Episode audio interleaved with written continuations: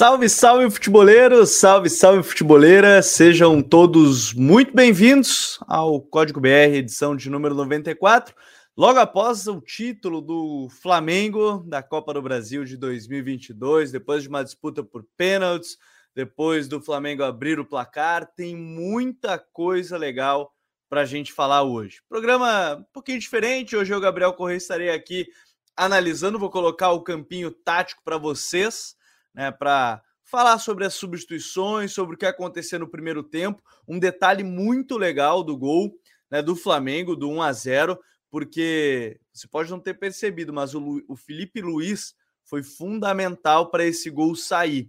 E eu vou mostrar para vocês tudo isso em detalhes no Código BR de hoje, com a conquista do título do Flamengo da Copa do Brasil de 2022. Então, você que está chegando aqui diretamente do pós-jogo, deixa aquele like, se inscreve aqui no canal, isso é bem importante para a gente chegar em mais pessoas e para falar um pouquinho mais sobre essa grande decisão entre Flamengo e Corinthians, um jogo que teve muita coisa mesmo para a gente falar. Lembrando que o Código BR tem a força da OneXBet, a principal casa de apostas do mundo. Faça sua aposta lá, utilize o código FUTURI e aí você pode fazer aí a sua a sua aposta, apostou no Flamengo campeão, apostou que o Flamengo ia marcar antes dos 10 minutos, tudo isso você podia fazer lá na OneXBet. Então, para você que estiver chegando, eu vou querer muito comentários de vocês, porque eu já vou colocar aqui na tela o que vai ser mais divertido de falar, que obviamente é análise tática. E para falar da análise desse jogo, a gente tem que começar falando e mostrando né, que os times foram escalados aí o Corinthians com uma surpresa logo de cara, né? O Flamengo com o time tradicional já só sem o João Gomes. Corinthians que iniciou o jogo com três zagueiros, né? Com Balbuena, Gil e Fábio Santos. Piton foi a surpresa da escalação do técnico Vitor Pereira como ala pela esquerda, o Fagner como ala pela direita. Você tinha o trio de meio, né? Com o Fausto Vera, Duqueiroz e Renato Augusto, e aí a dupla de frente o Roger Guedes e o Yuri Alberto. Falando de cara sobre essa estratégia, me pareceu muito claro que o, o Vitor Pereira ele queria descansar o Roger Guedes, né? Não fazer com que o Roger Guedes tivesse que acompanhar a todo instante o Rodinei.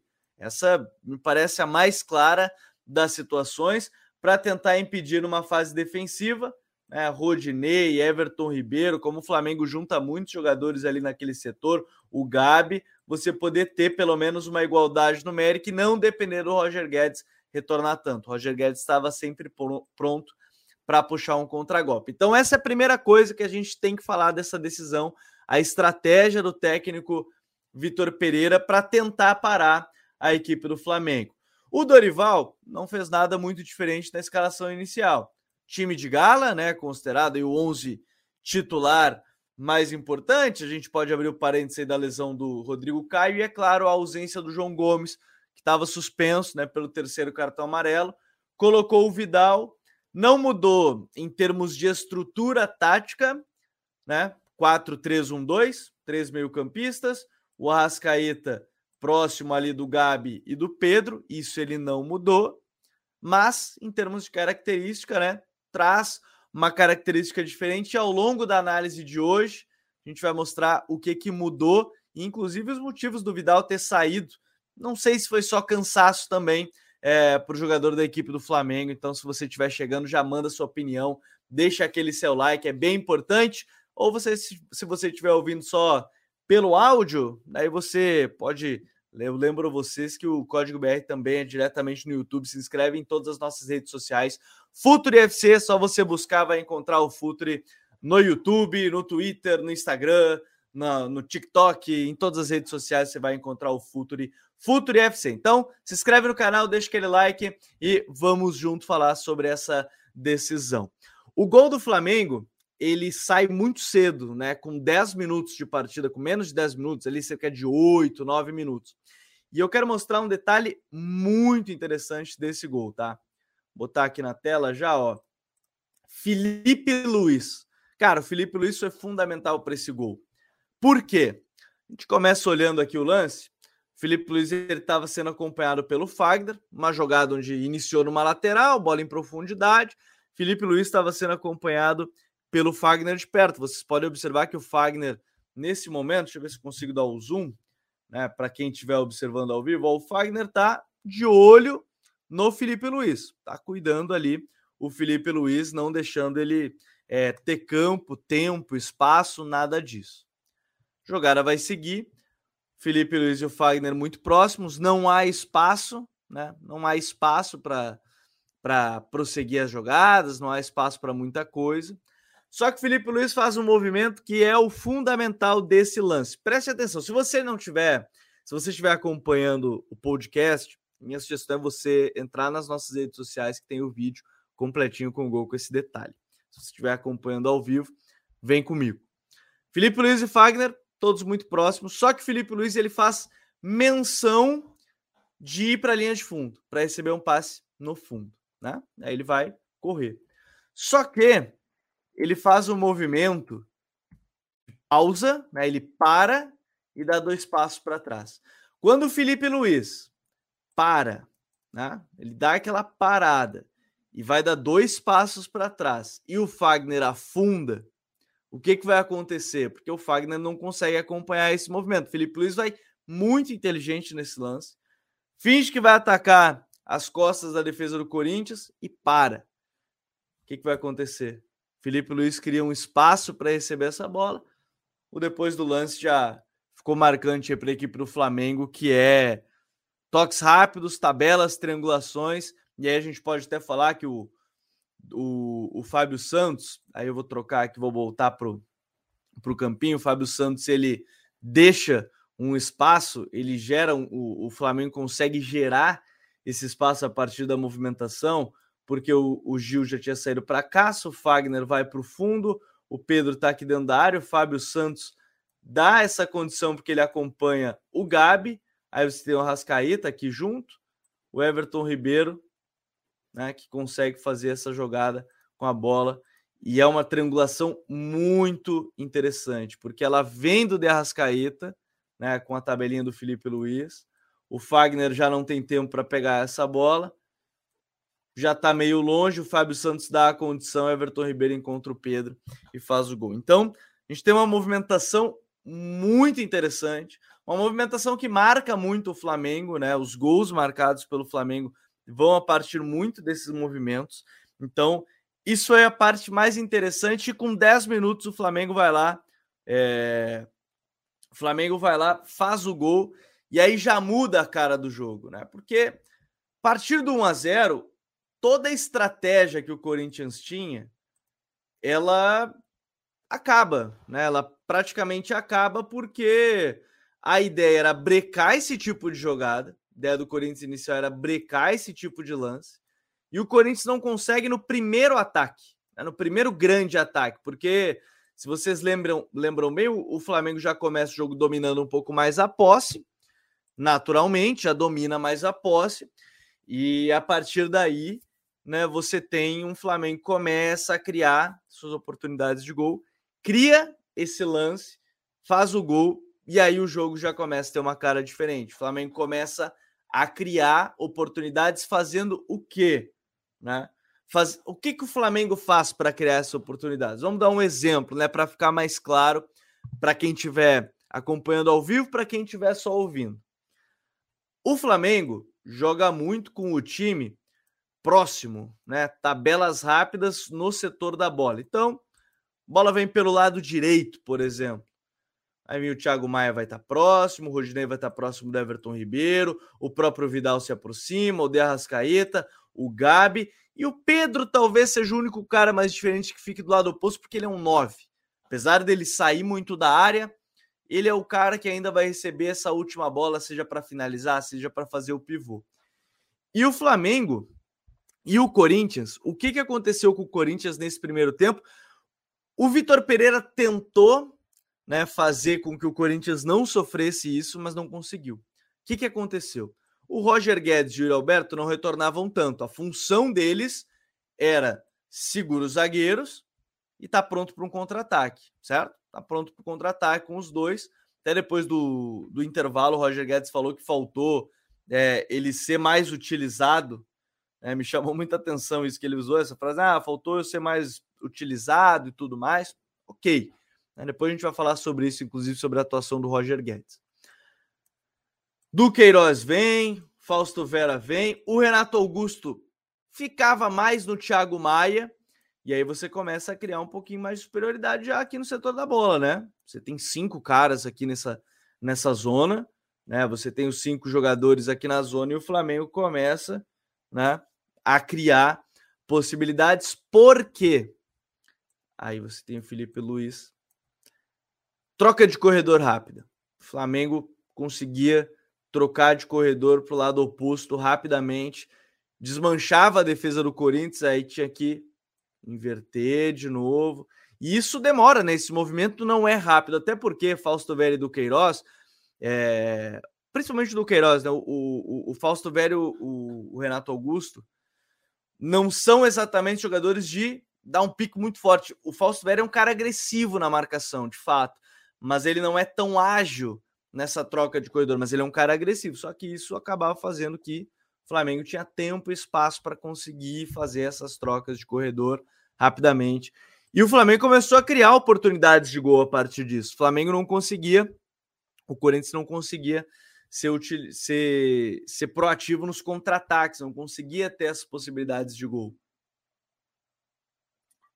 A grande chance do Corinthians é quando vem um contra-ataque, a bola vem por dentro, se eu não me engano, era o Duqueiroz com a bola.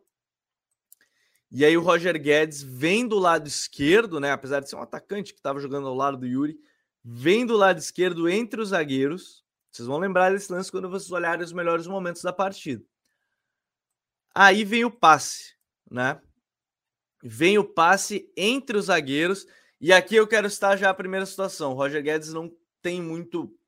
Não conseguiu utilizar tanto assim. Ele consegue, mas faltou nesse lance a perna esquerda para para segurar, para pegar a bola, dominar, e aí o, o, time perde uma chance mais clara.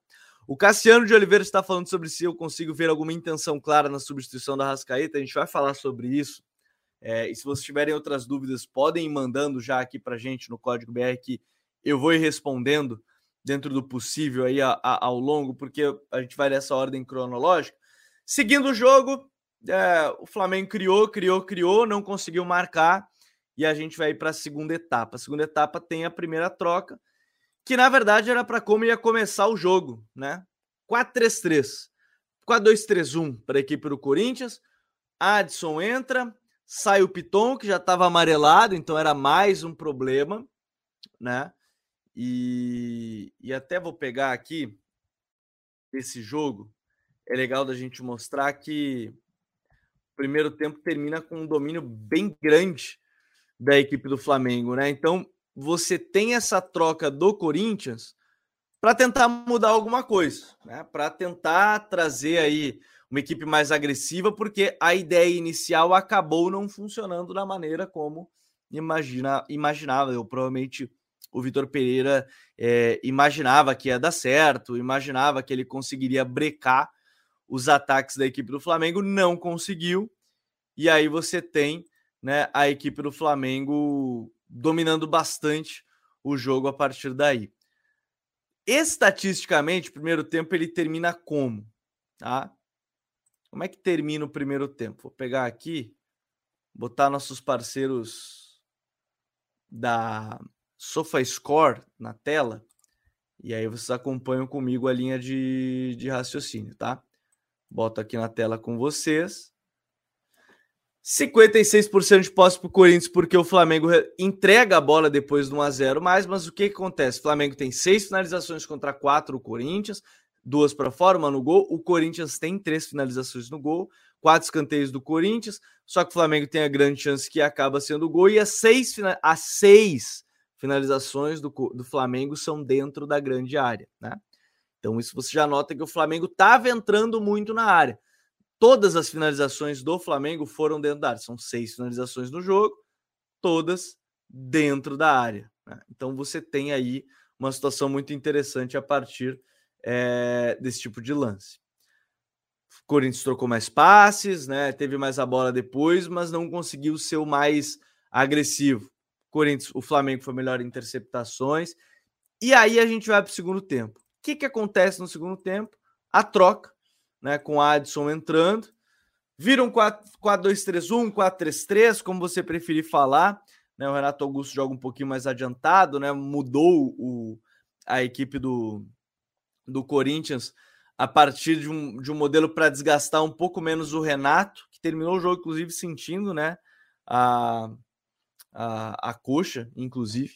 Boa noite ao Matheus Machado, que foi chegando aqui com a gente, ou todo mundo que está chegando já deixa o comentário, deixa aquele like, bem importante para a gente aqui no Código BR. Nesse modelo, no 4-3-3 e o 4-3-1-2 da equipe do Flamengo, é, aconteceu uma situação, principalmente no início do jogo, que é assim, é importante ressaltar que toda equipe, nenhuma equipe é perfeita em fase ofensiva e defensiva, então sempre tem algum detalhe que é importante que pode ser uma vulnerabilidade. No caso do Flamengo, e principalmente, aí a gente já vai entrar na questão Vidal e, e João Gomes. Vamos, a gente pode, tem que lembrar que De Arrascaeta, Gabi e Pedro, eles marcam bem mais adiantados. Então, quando você está defendendo, vamos partir da ideia que o Corinthians teve mais a bola, você defende com 7, né? E aí, quando a bola tiver, deixa eu pegar aqui, colocar a bola no jogo. Quando a bola está do lado esquerdo, né, de ataque do Corinthians, Everton Ribeiro, Thiago Maia, Vidal, todo mundo faz esse balanço, né, defensivo. Então todo mundo vai para o setor da bola. Se a bola é invertida, esse balanço tem que ir acontecendo. E o Dorival, como é que o Dorival faz? O que, que o Dorival faz para diminuir um pouco isso? Em alguns momentos, o Derrascaeta voltava, né? Aí formava duas linhas de quatro. Em alguns momentos, o Pedro. Mas nem sempre isso acontecia, porque aí você deixa os três lá, né? E em fase descansando, entre aspas, e aí você consegue deixar o adversário também muito mais preocupado com essa transição defensiva. Né? Como é que vai defender esses três? E o Flamengo estava com certas dificuldades para ir começar a defender. Não que o Corinthians estivesse criando muitas oportunidades, tá? Mas o Corinthians começou segundo tempo mais com a bola. O Flamengo estava entregando mais, de fato, a bola para o Corinthians, mas não só entregava como estratégia. Me pareceu muito claro que também porque o Corinthians conseguiu se impor nesse segundo tempo inicial. Né? Então, esse é um ponto importante. Então começou a partir daí e o time do, do Vitor Pereira tentando criar as suas oportunidades de gol dentro desse tipo de jogada, né? Trocando corredor, jogando rápido. Não conseguiu fazer o gol. E aí a gente começa aí a falar no que foi uma dúvida do Cassiano, a intenção clara na substituição da Rascaeta.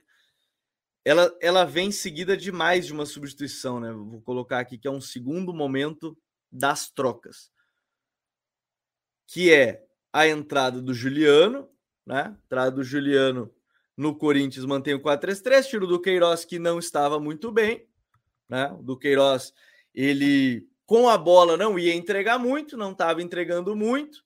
Então o que acontece? Você coloca o Juliano que vai te entregar mais com a bola, provavelmente. E foi a ideia, foi o cara que fez o gol. Depois a gente fala até desse detalhe do gol. E aí você tem a primeira troca importante do Flamengo. Sai Vidal, entra Mateuzinho. Mateuzinho foi testado ao longo da semana, foi testado no, no jogo anterior né, da equipe do Flamengo. Como esse meio-campista, já jogou na, na base, tinha jogado assim já, como esse meio-campista. Por que o Mateuzinho, tá? Aí é um ponto importante. Por que o Mateuzinho? Mateuzinho é de entregar a intensidade, né? Vamos, vamos lembrar que no banco, o Flamengo só tinha o Vitor Hugo, né? de meio-campista de fato. E aí você tem ali nesse banco de reserva Vitor Hugo, o Diego. E o Diego não ia te entregar a intensidade que estava faltando para o Flamengo. Então, ele colocou o Mateuzinho, já tinha, já tinha feito o teste no jogo anterior do campeonato, né, do Campeonato Brasileiro, na prévia da Copa do Brasil. Colocou o Mateuzinho para entregar mais essa intensidade. Para quê? Porque a gente comentou da troca de corredor. Quando a bola estivesse do lado direito, o Mateuzinho ia ter mais intensidade para fazer esse movimento e também é te entregar contra-ataque, né? Também é ser o cara para fazer os contra-ataques, porque ele tem velocidade, tinha essa capacidade. Então, essa era a primeira ideia. A primeira troca do Dorival ela foi para isso, para recuperar um pouco esse meio-campo que tinha perdido força, tinha perdido velocidade e por todas as informações que iam de encontro onde o Vidal não, não estaria apto para jogar 90 minutos. Então, esse é um ponto importante que a gente tem que colocar no contexto. Esses, os caras que estão lá, os treinadores têm muito mais informação que a gente nesse momento. Então, o Mateuzinho, por que, que ele não colocou o Diego? O Diego talvez te entregasse um cara que ia ter mais a bola, mais a posse, mas não ia te entregar a intensidade dentro do jogo e era o que precisava naquele momento a equipe do Flamengo. O time do Corinthians seguiu tendo a bola, mas o jogo ele começou a esfriar, né? O jogo começou a. O, Corinthians não começou a ter um domínio maior do jogo. O jogo dá uma esfriada nesse sentido. E eu acho que é importante a gente ressaltar a entrada do Mateuzinho é um ponto meio chave dentro dessa ideia. Só que aí o Corinthians, logo mais uns 10 minutos de partida, começa a voltar a ter mais controle desse jogo, né? Com Juliano, com Renato Augusto, Fagner subindo, Adson tentando um contra um. O Roger Guedes recebeu uma, duas bolas ali pelo lado esquerdo, que ele consegue finalizar, mas a bola vai no meio do gol. E aí o Corinthians volta a ter um pouquinho mais esse controle do jogo, mas também gerar perigo. Acho que esse é o grande ponto. Começa e volta a gerar perigo. Aí tem as trocas, que é a dúvida do, do Cassiano, é o que o pessoal vai chegando, certamente tem como, como ponto de dúvida por que, que o Dorival fez isso. Né? O Newton SPS já botou até um fora Dorival, Marcelo Gajardo já. Essa semana tem podcast sobre o Marcelo Gajardo, tá? Sexta-feira tem podcast sobre Marcelo Gajardo e o fim da era do River Plate. Se você estiver ouvindo isso depois de sexta-feira, é só buscar aqui na nossa playlist do The Pitch Invaders. Vamos para a terceira rodada de trocas e talvez as trocas mais importantes, porque elas geram um, um grande 8 ou 80, né? Elas poderiam gerar um grande acerto, mas elas geraram mais dúvidas em termos da escalação. Então, você que estiver chegando, vamos falar agora das trocas do De Arrascaeta e do Pedro, né? Que mudaram muito o jogo e, junto com elas, a saída do Thiago Maia tá? Então, são três trocas fundamentais para entendimento desse jogo. O Luca Avrush Demarque botou no segundo tempo, Dorival poderia jogar num 5-4-1. Vamos falar sobre isso. Eu vou tomar aquela água esperta e eu espero vocês deixando aquele like para a gente chegar em mais pessoas, tá bom? O que, que acontece a partir daqui? Esse, opa, esse, esse outro momento eu não quero botar. É esse outro momento das trocas, tá? O que que acontece? Saem o. Vamos lá. Sai o Thiago Maia lesionado, entra o Fabrício Bruno. Tá? Não tinha outro volante. Sai o. Eu tô vendo aqui os comentários, pessoal. Mas vamos lá. Sai Thiago Maia, entra Fabrício Bruno. O que acontece? Davi Luiz era o primeiro volante. Tá? Não tinha outro primeiro volante no banco de reservas. Vamos voltar à situação de não ir entrar o Diego por conta da questão de intensidade. Tá? Sai de Arrascaeta, entra Vitor Hugo. Né? Aí você tem o Vitor Hugo retornando um pouquinho mais. Sai o Pedro, entra o Everton Cebolinha. O que, que acontece a partir daí? Né? E o que, que acontece nesse ponto, tá? Esse é o primeiro momento das trocas. O Franco Oliveira até lembra, depois o Davi trocou com o Fabrício, é verdade. Mas o primeiro momento das trocas é esse. E aí o Flamengo, ele começa a jogar mais ou menos, mais ou menos, num 4-4-1-1. Enquanto isso, o Corinthians estava jogando em 4-3-3 e já tinha entrado do Maicon no time, né? Saiu o Fausto Vera, entrou o Maicon, que não jogava bastante tempo, e saiu o Roger Guedes. Eu vou entrar nesses dois pontos da partida forma mais ou menos um 4-3-3, porque aí você tem o Cebolinha saindo, entrando no lugar do Pedro, então sai a referência do Pedro, o Gabi vai mais centralizado, o Mateuzinho vai fechar uma segunda linha aqui com o Rodinei, né? Então fecha uma segunda linha com o Rodinei, sai lá do lado esquerdo, ele tá até meio torto, porque no jogo do brasileiro ele jogou como esse meia pelo lado direito, fora uma segunda linha aqui no setor. Davi Luiz Vitor Hugo, Cebolinha podendo voltar um pouco mais, e aí você descansa o Everton Ribeiro, que estava jogando pra caramba. jogando pra caramba no Everton Ribeiro e mais uma partida grande do Everton Ribeiro, tá? É, o Everton Ribeiro é um dos principais jogadores do futebol brasileiro na década. Pelo nível que ele entregou, dois brasileiros com a equipe do Cruzeiro, Libertador. Bom, ele conquistou tudo com o Flamengo, né? Brasileiro, Libertadores, conquistou agora a Copa do Brasil, sempre jogando muito. E em vários momentos em posições diferentes. Jogou como meia central, jogou como ponta direita, agora jogando como esse meio-campista da, da esquerda, da direita, enfim, jogando muito em várias posições diferentes. Só que essa troca, ela. Assim. Eu vejo essa troca talvez com uma situação de o Dorival de fato pensou mais em se defender do que atacar. Me parece que é por aí. Tá? Vamos, vamos começar da maneira bem simples. O Dorival estava pensando em segurar o 1 a 0 não deixar o Corinthians crescer ainda mais, só que o resultado me pareceu totalmente o contrário do que ele imaginava. E aí a gente está falando de um jogo que não é controlável, né? Você pode tentar controlar algumas coisas, mas não é totalmente controlável. Júlio, já vou falar sobre a questão do Thiago Maia, até pensando em Libertadores, porque daqui duas semanas tem a final, né? E como é que o Flamengo pode se portar, isso vai ser bem importante. A diferença é que volta o João Gomes, aí talvez a, a mudança seja João Gomes de 5 e o Vidal é, titular, né? Mantém o Vidal e o João Gomes vira o 5. Como foi no jogo contra o próprio Atlético Paranaense na Copa do Brasil, né? No jogo da volta, foi com o João Gomes, Thiago Maia, ou João Gomes, Everton Ribeiro e Vidal com o De Arrascaeta. Talvez seja essa a, a estratégia mais clara. Mas quando ele faz essas trocas, ele, me, ele dá a resposta pro campo de que ele quer defender mais o resultado. Então ele quer defender o resultado, você vai ter mais ou menos duas linhas de quatro, Everton Ribeiro para ajudar nessas transições. De fato, dois caras de velocidade, né? O Cebolinho e o Mateuzinho, Everton Ribeiro para criar e o Gabi na linha ofensiva. Só que esse é o período que o Corinthians mais cria oportunidades. Ou pelo menos mais chega e mais domina o campo adversário.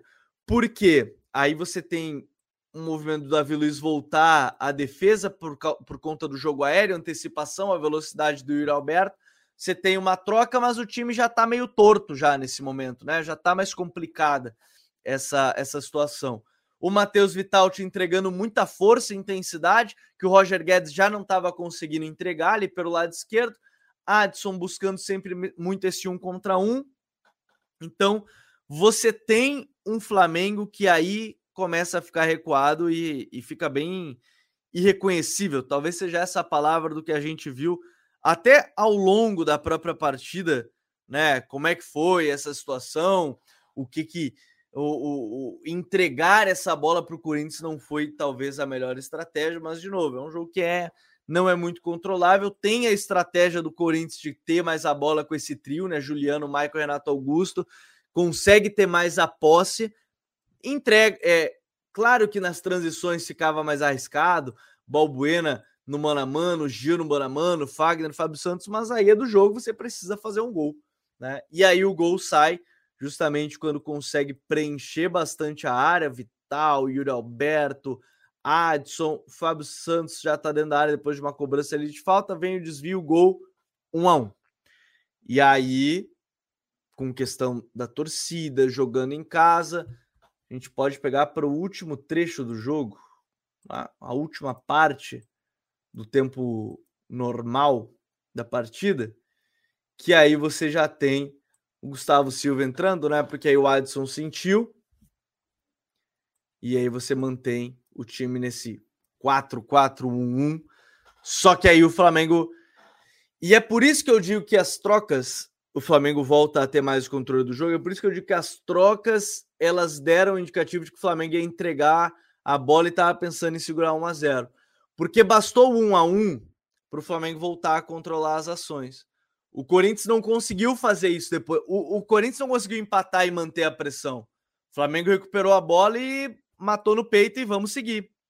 Então, é algo muito importante levar em consideração essa situação aí que, é, essa situação de que o Flamengo, com as trocas do Arrascaeta e do Pedro, abdicou de fato de tentar controlar o jogo e controlando o jogo não sofrer. apesar de ser trocas do Dorival, que talvez ele quisesse aproveitar de fato as transições. Em um outro momento ele teve essas transições, né? transições rápidas. Então eu acho que é algo muito importante da gente ressaltar, mas me parece que não deu o resultado esperado que o Dorival queria mesmo, que era é, transição mais forte, não perder o meio campo e não entregar tanto as chances para a equipe do Corinthians. Acabou não conseguindo. E aí a gente vai ter as penalidades, vai ter aí o, o, o, o Matheus Vital errando no final, né? Nos pênaltis, no final das contas ali.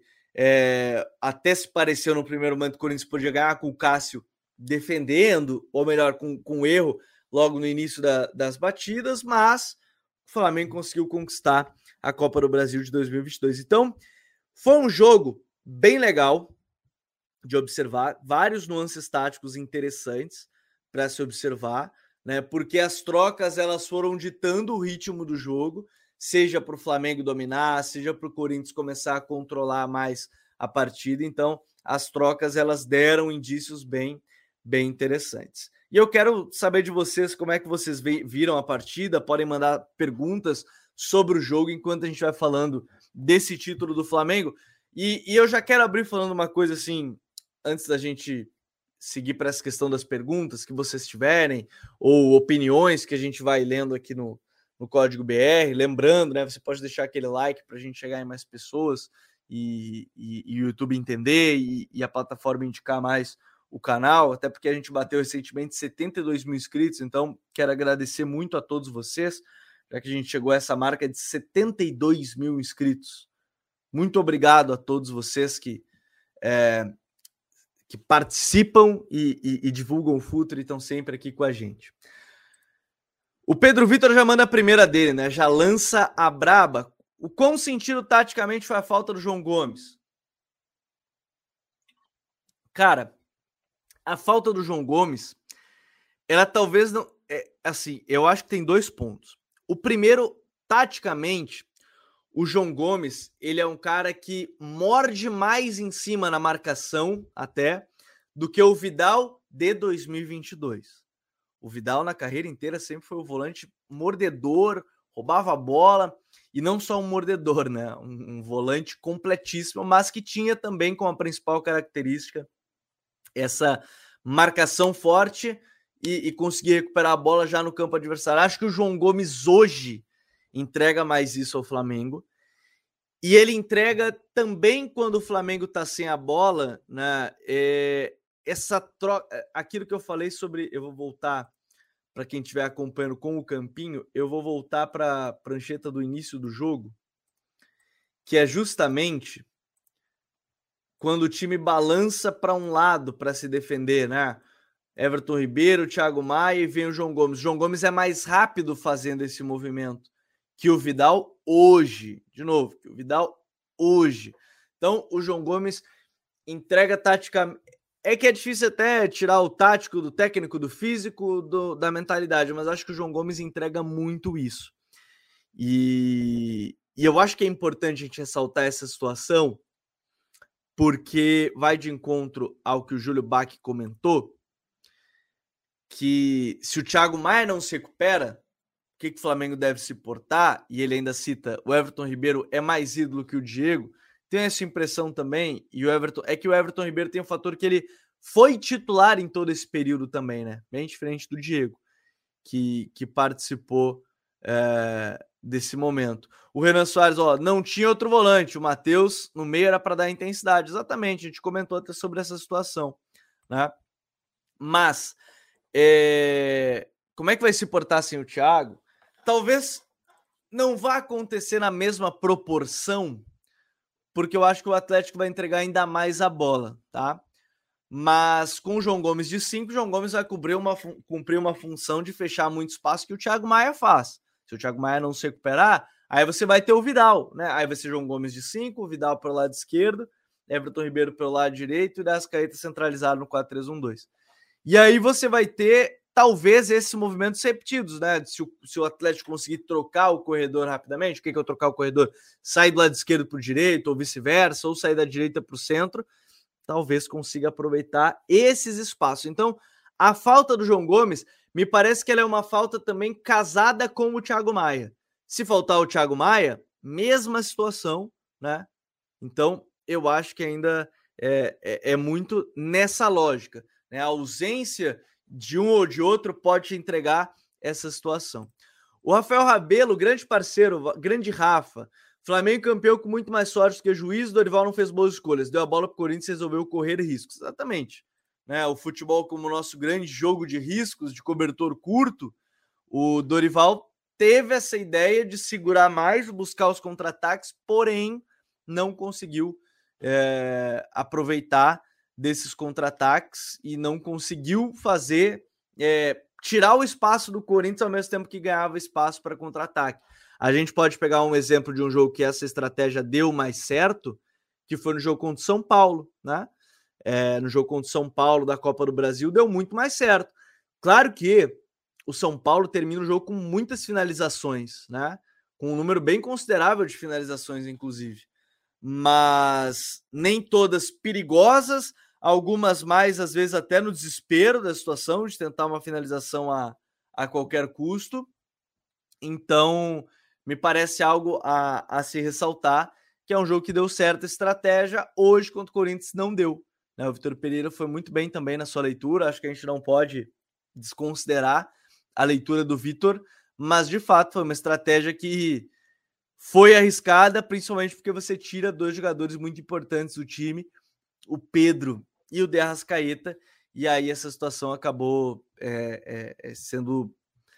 Sim, conquistou o título, mas é claro que a gente pode colocar na balança o risco, mas acabou conquistando o título. Inclusive sobre o Dorival, eu só quero abrir um parênteses enquanto vocês mandam suas perguntas sobre o jogo ou opinião que a gente vai lendo.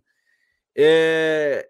Eu, particularmente, acho que é um título que é legal ver o Dorival ganhar, porque não acho que é, eu acho que as opiniões do Dorival foram muito do 8 a 80, né?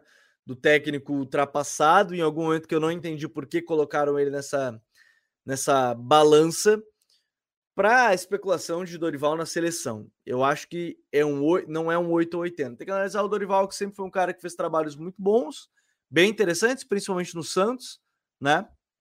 Então, ele tem Aí a, o, o, trabalho, mesmo no Ceará, antes da chegada na equipe do Flamengo, tem um trabalho bem legal, né? E aí ele volta para o Flamengo. Ele não é o melhor treinador do mundo, né? Ok, mas não é o pior treinador do mundo. Acho que é um treinador bom do futebol brasileiro, um bom treinador do futebol brasileiro que tem como característica é, muito legal e muito interessante isso, que é como ele se adapta ao contexto. Por exemplo, no Atlético Paranaense que ele chegou, 2021, ele montou um, um, um time muito mais posicional, 4-3-3, campo aberto com os pontas, bem mais próximo do jogo de posição. Ele mesmo falava que ele estava olhando muito Manchester City na época do Guardiola. Ele chega no Ceará, ele tem essa estrutura, ele fica ali mais ou menos um ano e meio parado, né? Desse trabalho para o outro. Mas o que acontece?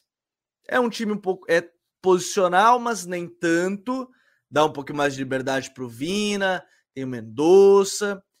Ele chega no Flamengo e ele não faz o 4-3-3, né? Que todo mundo acostumou a ver ele nas suas equipes, seja no Santos, campeão da Copa do Brasil, seja nesses trabalhos recentes.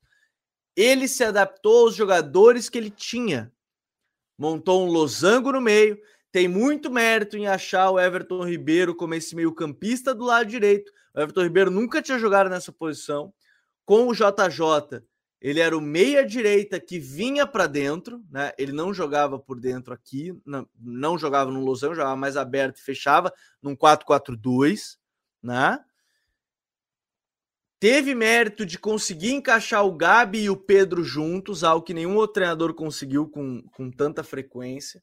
Então, ele tem seus méritos, tem seus problemas, como todo treinador, nenhum é perfeito mas eu acho que é legal ressaltar essa esse para mim merecido título aí da Copa do Brasil é, para o Flamengo do Dorival, segundo título de Copa do Brasil do Dorival, inclusive. Frank Oliveira até botou, Dorival é um bom técnico, mas hoje foi maluco, botou o Frank.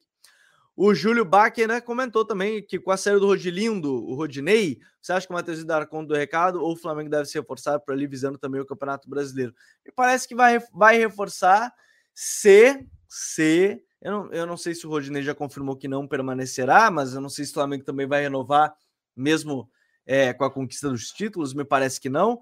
Acho que pode ser interessante. Tem a questão do Varela também, né, Júlio? É, o Varela, de repente, mais adaptado aqui ao futebol brasileiro, possa dar conta do recado junto com o Mateuzinho. Talvez não seja o caso nesse sentido. Mas afinal, a final da, da Copa do Brasil tem muitos nuances, muito legais, e que eu tenho certeza que todo mundo gostou.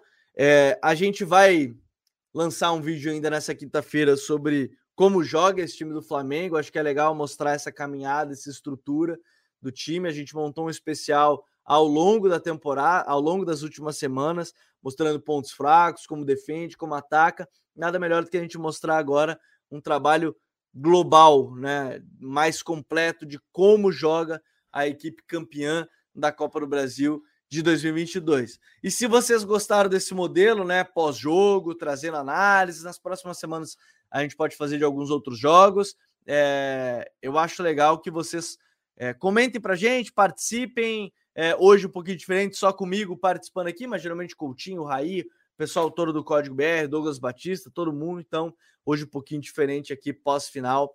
Mas eu espero muito que vocês gostem desse, desse modelo, que a gente possa trazer mais vezes aqui no canal. Quero agradecer a todo mundo que acompanhou. Quem está acompanhando no áudio, pode compartilhar, depois vai lá no YouTube, se inscreve, acha a gente nas redes sociais, Future FC, YouTube, Instagram, Facebook, Twitter, é, TikTok, Quai, todas as redes sociais, Future FC, você vai nos encontrar. Então, quero desejar aí um parabéns ao Flamengo, campeão da Copa do Brasil de 2022. Um grande parabéns ao Flamengo, Dorival, comissão técnica, todos os jogadores e agradecer a todos que estiveram com a gente mais um código BR. Um grande abraço para todo mundo e nós voltamos na próxima semana. Até mais. Tchau.